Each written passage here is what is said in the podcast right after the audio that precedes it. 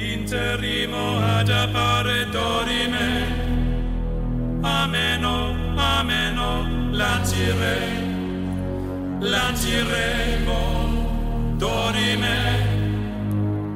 Esta mañana ha habido quien me ha preguntado, ¿por dónde vas a tirar hoy en el picotazo? Les garantizo que esa pregunta me la he estado haciendo yo un par de días. Pero luego me he dado cuenta de una cosa. Esa pregunta se la deberíamos hacer al presidente del gobierno. Pedro, ¿por dónde vas a tirar ahora?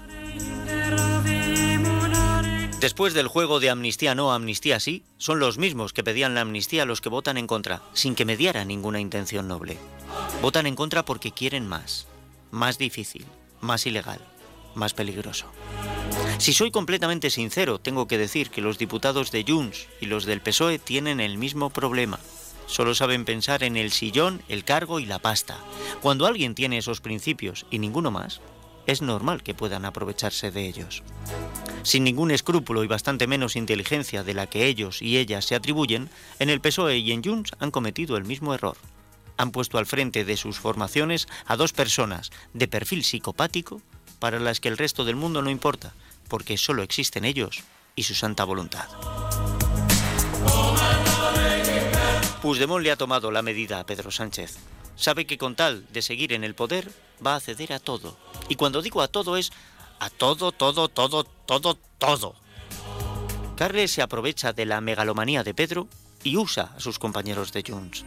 La amnistía les habría librado de cualquier responsabilidad ante la justicia, pero Puigdemont no va a transigir con nada que le pueda privar de volver a España por la puerta grande como el único y principal héroe del independentismo catalán. Sabe que Sánchez se cree el más listo y que en su afán de demostrarlo engañará, retorcerá y manipulará para salirse con la suya. La preocupación de nuestro presidente del gobierno es única y exclusivamente seguir siendo presidente. Dice Manuel Aguilar que Pedro quiere ser infanta, pero me temo que se equivoca. Su objetivo es cada vez más alto. Pedro quiere llegar a Europa y después ser el relevo de Biden y más tarde de Dios. Porque quiere demostrar que no hay nadie más grande en el mundo y si Yolanda Díaz se ha hecho amiga del Papa, él nunca va a permitir que tenga una posición ni remotamente superior. Sánchez quiere ser el jefe del Papa. El escollo que se encuentra ahora es una nimiedad pero aprobar la amnistía tal y como le pide Puigdemont le podría complicar su camino hacia Europa. Así que va a cambiar la hoja de ruta. No importa. Él recalcula rutas mejor que el Google Maps, que el TomTom, que el Waze. Él es el maestro de las llaves, el máster del universo y el amo del calabozo, todo junto. Y por eso va a modificar el Código Penal.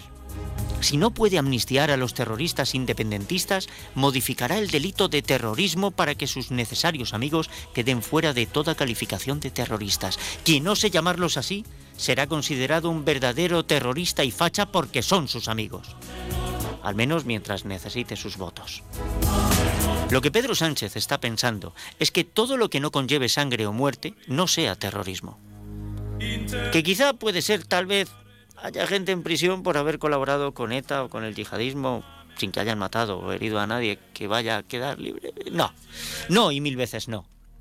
No como lo del solo sí es sí, que al final fue un no. O, al contrario, no como lo del solo sí es sí, que no iba a sacar a nadie de prisión y al final fue que sí, porque efectivamente solo sí es sí, aunque Pedro se empeñe en que no. Bueno, si no lo entiendes mejor, porque es a lo que viene jugando este gobierno y el Partido Socialista Obrero Español desde hace unos años. Lo que diga el líder es y será siempre palabra de Dios, que es a lo que anda opositando.